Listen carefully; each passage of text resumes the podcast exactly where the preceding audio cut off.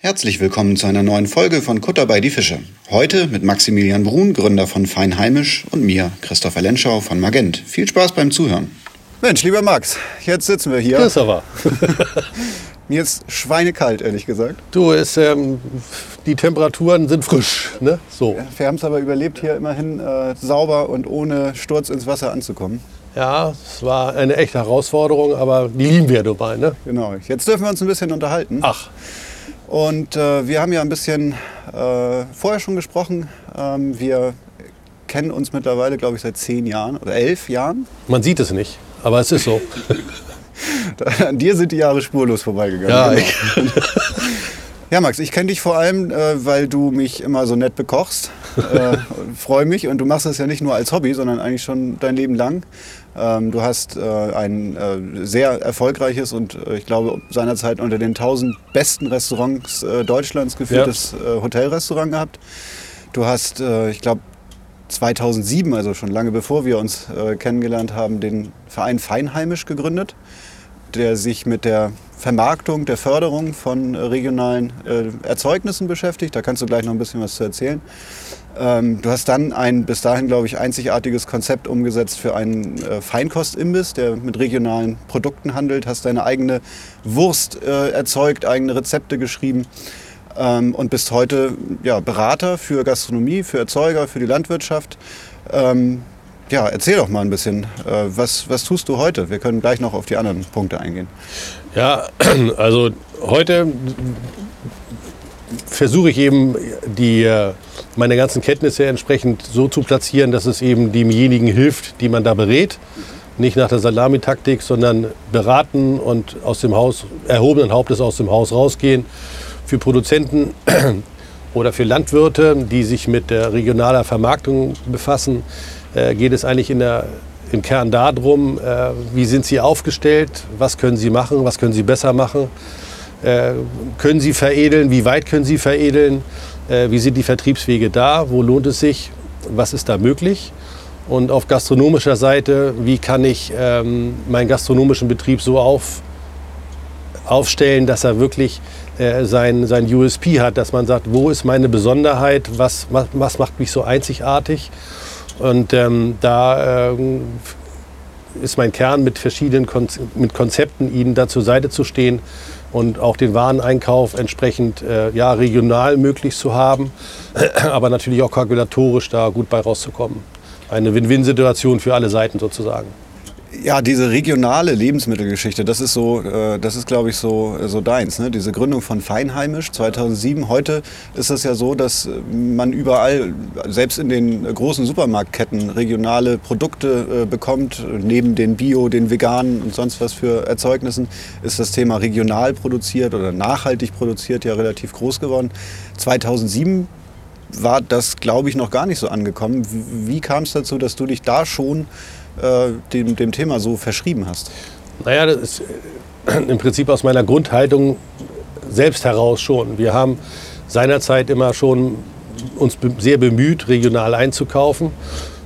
Das war die Zeit in dem Restaurant. In dem Restaurant, genau, in Stein seinerzeit äh, in dem Restaurant.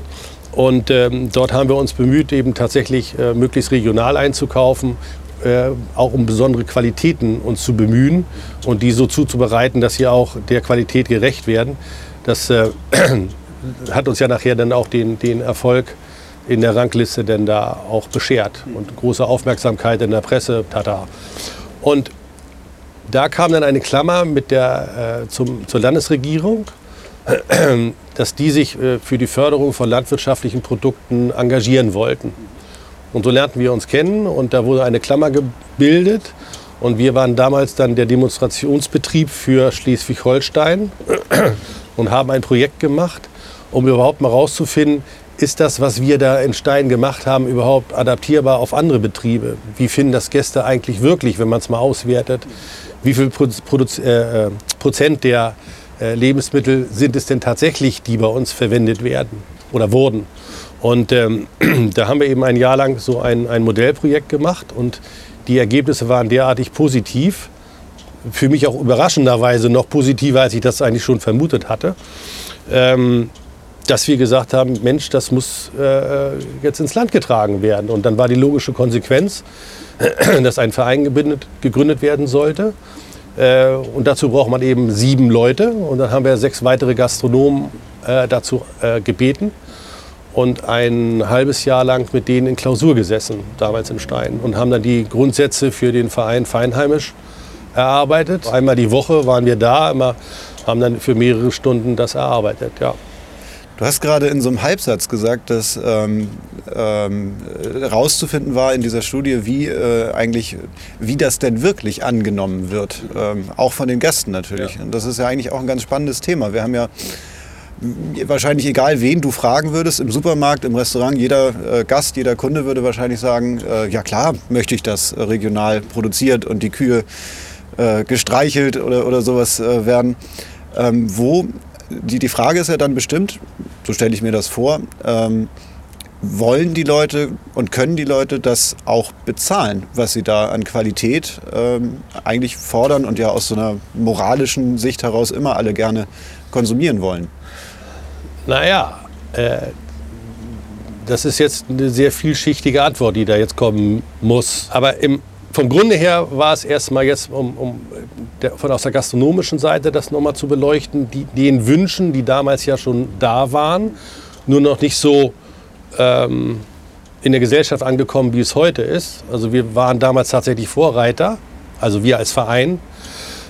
Und ähm, da äh, war eine der Grundideen eben äh, zu sagen, wie kann eigentlich ein, ein Gastronom ein ganzes Viech verarbeiten? Weil damals ähm, waren die... Also ein Tier, ein, ein, ja, ein, ein ganz, eine ganze Kuh. So, wie die, die Produzentenschaft war damals in der Breite noch nicht so aufgestellt, uns tatsächlich nur Teile zu liefern, sondern sie wollten eben eine ganze Keule oder eine ganze Kuh einfach liefern. Und das ist natürlich ein Riesenproblem. So. Und wir stellten eben fest, dass man sehr wohl, und wir waren mit unserem Betrieb sehr fischlastig, trotzdem eine ganze Kuh gekauft haben und haben die so aufgeteilt, dass man sie tatsächlich ganz verarbeiten kann und nicht nur Filet und Rumsteak und Hack, sondern eben auch andere, alle anderen Teilstücke. Also die Gesamtverwertung eines Vieches mal untersucht haben und das denen dann entsprechend auf den Teller gut zubereitet bringen, das hat den Mehrwert für den Gastronom und für den Gast gebracht. Also wir hatten eine gute Kalkulation und der Gast bekam etwas Besonderes auf den Teller, auch ein besonderes Stück mit einem besonderen Genuss, wo es ihm dann völlig klar war, Mensch, man kann auch ein anderes Teil von diesem Viech essen. So kam diese Win-Win-Situation zustande. Naja, und jetzt heute ist, ist, ist es ja in der Gesellschaft in, in der Breite angekommen. Aber wenn du jetzt, wie du gerade gesagt hast, nachhaltig, regional, vegan, bio, das sind ja eigentlich alles einzelne Themen, die sicherlich alle regional zusammengefasst werden, gerne wollen, aber eigentlich nicht können, weil man ja jedes tatsächlich einzeln betrachten muss. Ja, das ist vielleicht nochmal, also da könnten wir wahrscheinlich eine eigene äh, Doku drüber, äh, drüber drehen, äh, wie diese Begriffe so ja, in einen teilweise zusammengewürfelt werden, teilweise sehr stark vereinfacht diskutiert äh, werden. Also man hört ja heute auch gerade in diesen, also innerhalb dieser Bewegung ähm, äh, dann häufig den Vorwurf an die, an die konventionelle äh, Erzeugung oder auch an die an konventionelle äh, Landwirtschaft oder Tierhaltung. Ähm, da hast du bestimmt auch eine Meinung dazu, oder? Naja, jeder, jeder Begriff ist für sich ja erstmal einzeln aufgeladen. Ne? Bio ist per se erstmal gut, was nicht immer richtig ist. Konventionell immer schlecht, was ja auch überhaupt nicht stimmt. Da muss man sie sehr in Schutz nehmen vegan ist ja nicht äh, immer gut für alle. Das kann gut für einige sein, ja, aber bestimmt nicht für alle.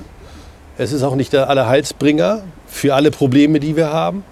Und so muss man die Dinge eben einzeln betrachten. So. Und wenn man dann, fangen wir einfach mit, mit dem Überbegriff regional an. Wer garantiert uns, dass regional auch immer gut ist? Ist jeder Nachbar von uns ein guter also nur weil, er, ja, nur weil er nur nebenan, weil er nebenan kommt. Also das heißt ja eigentlich noch erstmal gar nichts. Ja. Das bedeutet vielleicht was über die regionale Wertschöpfung, ja. Das bedeutet über ähm, äh, das Vertrauen, was ich vielleicht irgendwie per se erstmal mehr habe als Weil man den morgens. Den morgens beim Bäcker trifft oder so. so. Genau. Ja. Und ähm, das gibt uns ja auch ein anderes Lebensgefühl. Und von daher äh, ist das natürlich per se erstmal gut. So. Aber ähm, auch da muss man eben gucken, wo sind die Guten und, und wie können wir die Schlechten, also in Anführungsstrichen Schlechten, herauspuzzeln, wenn wir das so schwarz-weiß aus, wenn ich das so schwarz-weiß ausdrücken darf. Mhm. Ne? Es gibt ja auch eine große Grauzone. Und ja, so ist das eben mit, mit, mit Bio auch. Wir, wir wollen alle handgestreichelt und das soll alles toll sein und das Tierwohl ist uns so wichtig. Ja, mir auch.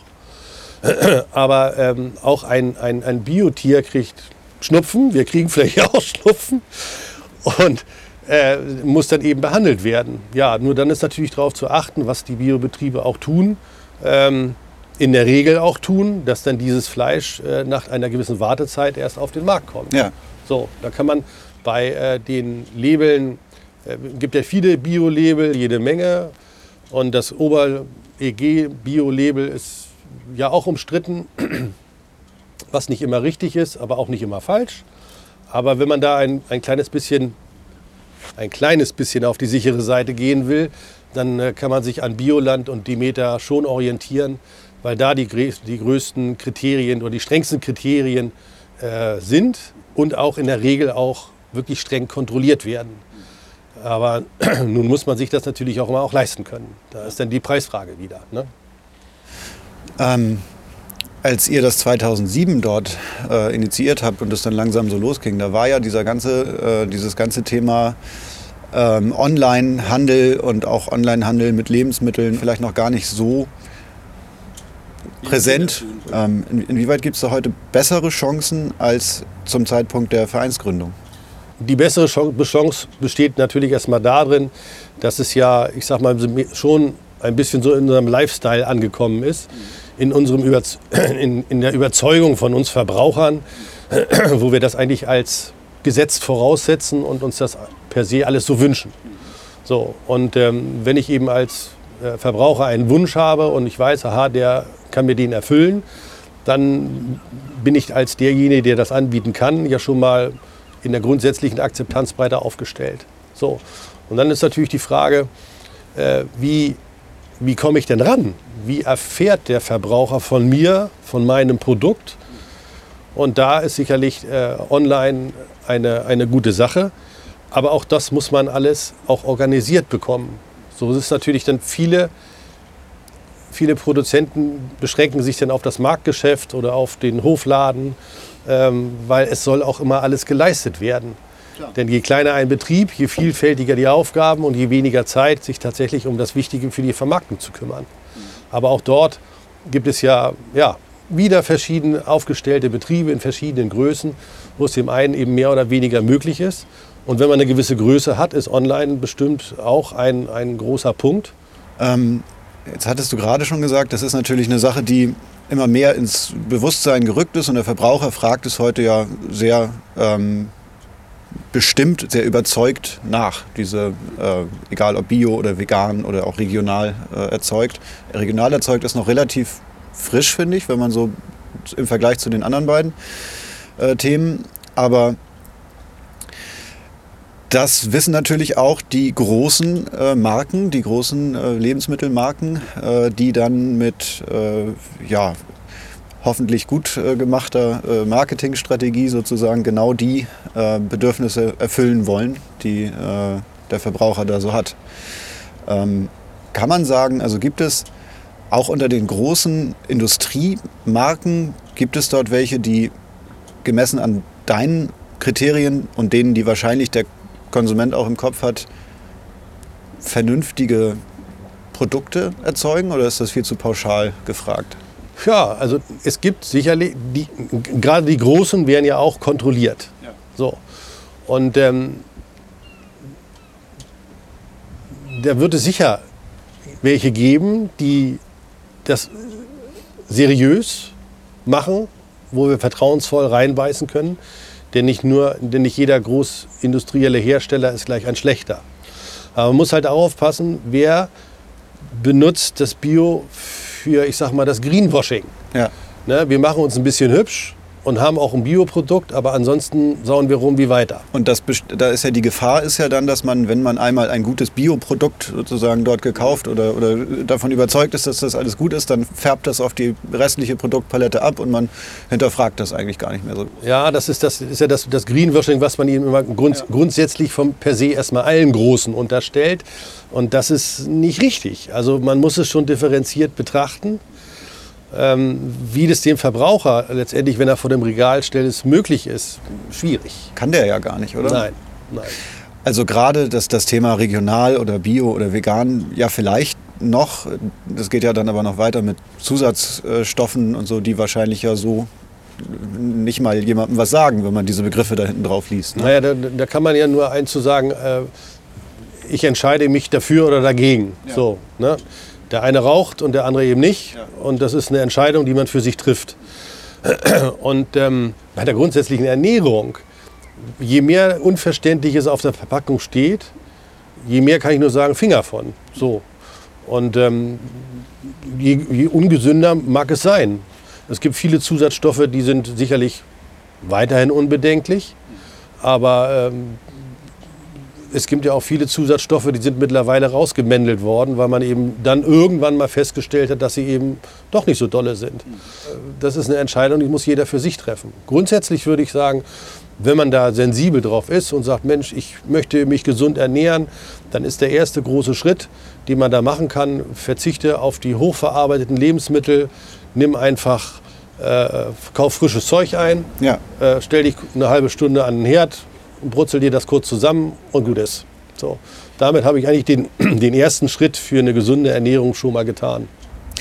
Eigentlich das Spannende ist ja, eigentlich weiß man das auch. Ne? Ich habe dir das neulich mal erzählt, wenn man für die Kinder Brei kocht oder die kurz irgendwie bekocht, dann nimmt man selbstverständlich auch äh, eine frische Karotte und ein Stück äh, Fleisch und ja, greift dann nicht auf irgendeine Packung zurück. Ne?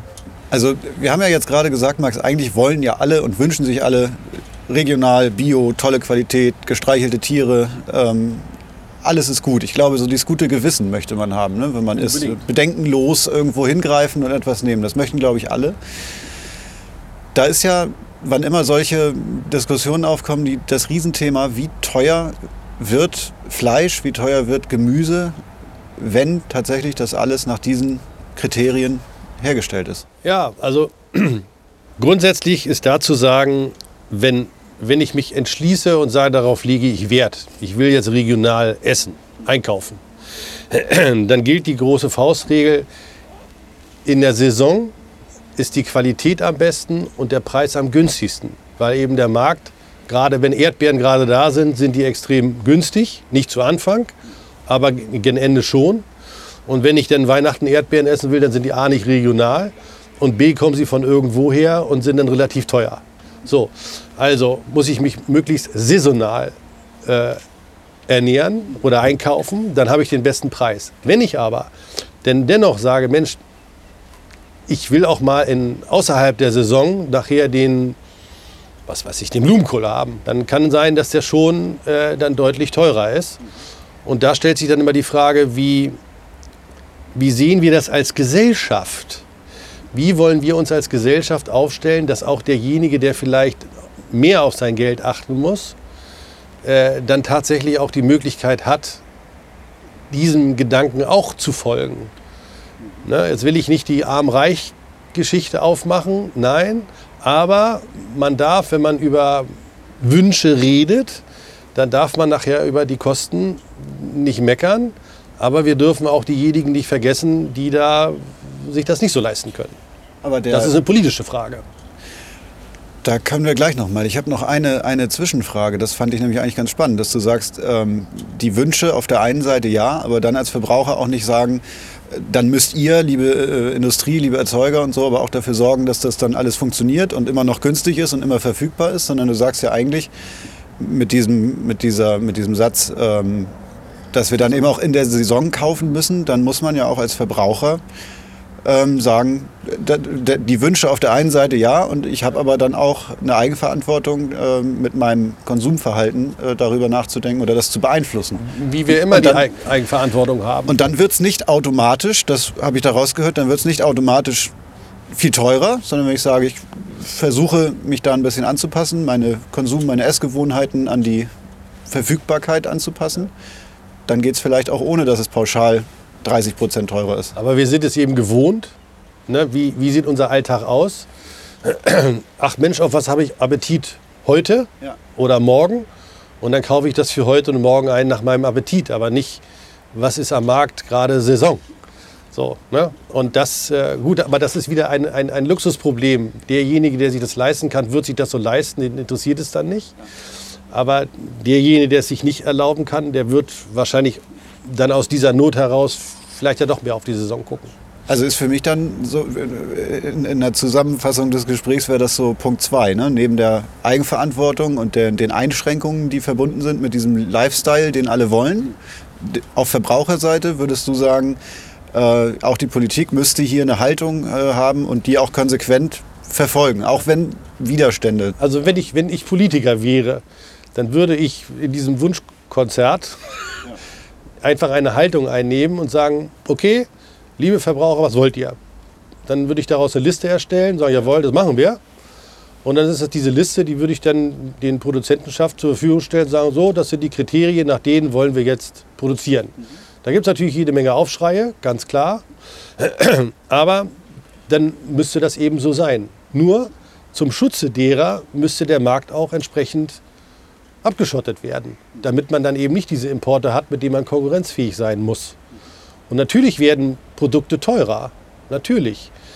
Und da ist dann wieder der Sozialfaktor da. Wie stellen wir sicher, wenn denn die Produkte wirklich so alle so fürchterlich teuer werden, wie stellen wir sicher, dass die, wirklich die unteren Einkommensschichten, äh, also dass kein Sozialneid entsteht. Aber das ist eine gesellschaftliche Frage, wie, wollen, wie verstehen wir uns und wie wollen wir miteinander umgehen. So. Ähm, wir sind ja jetzt gerade ganz, ähm, also sehr stark äh, regional oder ja fast lokal äh, unterwegs gewesen. Ähm, wie, wie geht denn das zusammen eigentlich mit äh, globalen Handelsbeziehungen, die, die geführt werden? Also am Ende, das, das was wir jetzt in unserer Utopie da gerade mal so kurz hatten, Mensch, wäre doch toll und jeder geht mehr oder weniger zum Nachbarn. Wie soll das funktionieren, wenn du, wenn du sagst, naja, die Produkte werden wahrscheinlich ein bisschen teurer, wenn jeder Verbraucher doch dann die Möglichkeit werden hat. deutlich teurer. Genau, aber beim Discounter kann ich ja weiterhin, äh, so wie es jetzt ist, könnte ich beim Discounter weiterhin das äh, Billigfleisch, äh, den, den Das gibt's äh, ja kaufen. Das Billigfleisch würde es ja in diesem, in, in diesem Utopia nicht geben. Weil äh, es kommt ja, das, das, was in unserem Markt hergestellt wird, entspricht diesen Kriterien. Und was reinkommt in den Markt, das müsste genau diesen gleichen Kriterien entsprechen, die natürlich auch kontrolliert werden müssen. Okay, also auch ein äh, Rindfleisch aus Argentinien müsste sich dann den Kriterien sozusagen unterwerfen, damit es hier verkauft werden Richtig. darf. Ja. In Deutschland. Genau. Passiert ja, im Prinzip ist ja im im Moment, also jetzt bei diesem Beispiel passiert ja im Moment nichts anderes. Da gibt es nur, um dann eben den, den, den äh, deutschen Rindfleischmarkt zu schützen, gibt es ja Kontingente, wie viel Rindfleisch aus Argentinien überhaupt importiert werden darf. Also da gibt es ja, die können ja den, den, den Markt nicht einfach überschwemmen. Und da, wenn man sich diese Fragen gar nicht stellen will, dann kauft man halt die Kuh von nebenan. So. Und da brauche ich kein amerikanisches Fleisch, wo ich sage, ist das drin, wird das kontrolliert. Ne? Das äh, erschlage ich natürlich alles mit meinem Verhalten, indem ich dann zu Bauer Piepenbring gehe und sage, Mensch, du, passt. Ne? Also wir sind uns einig, zumindest hier auf unserem kleinen äh, Kutter, wie wir das alles so wollen. Äh, viele, andere, viele andere würden wahrscheinlich sagen, ja, finden wir auch super.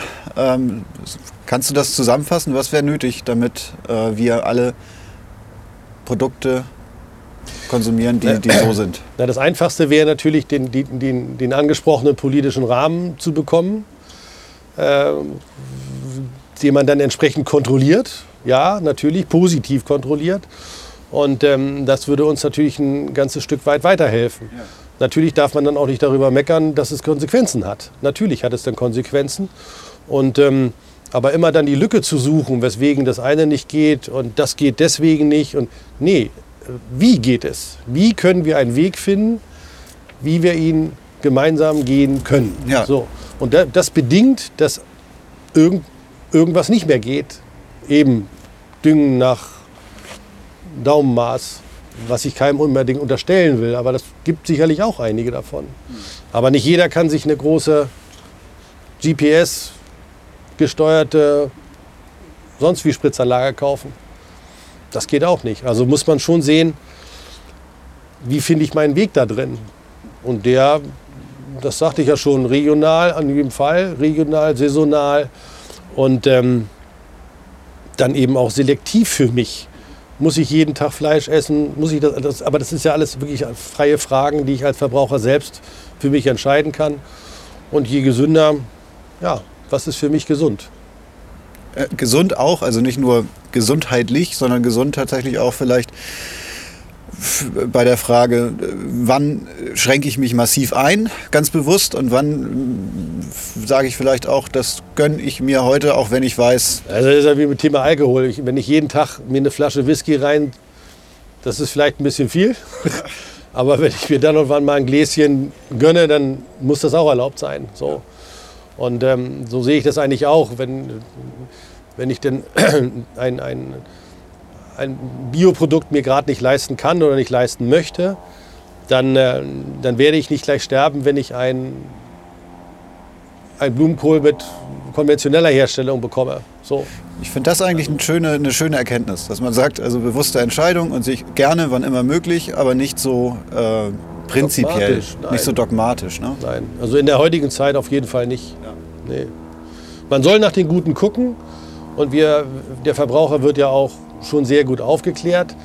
Aber ähm, da kann ich auch noch wieder sagen, äh, wie bei Corona auch, hat mir keiner gesagt. Doch, doch, doch, wir wissen alles.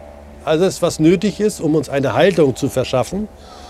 Ob die für dich passt, das ist eine andere Sache. Ne? Du kannst ja gerne dein Aluhüllchen aufsetzen und sagen, das stimmt alles nicht. Aber welche Haltung nehme ich ein und wie, was, was für eine Konsequenz? Und da bin ich wieder bei mir ganz alleine selber. Ja. Welche Haltung nehme ich ein? Und das ist beim Wareneinkauf auf dem Wochenmarkt genau dasselbe. Dann, lieber Max, äh, freue ich mich demnächst wieder bei dir im Warmen zu sitzen und ja. einen Schweinebraten zu essen. Ja, mit aus, Kruste. Aus regionaler. Selbstverständlich. Sehr gut. Herstellung. Hof, Hofmus. Hofmus. genau. Ähm, und dann lass uns mal ganz schnell aufwärmen gehen. Ich, mir ist kalt. Ja.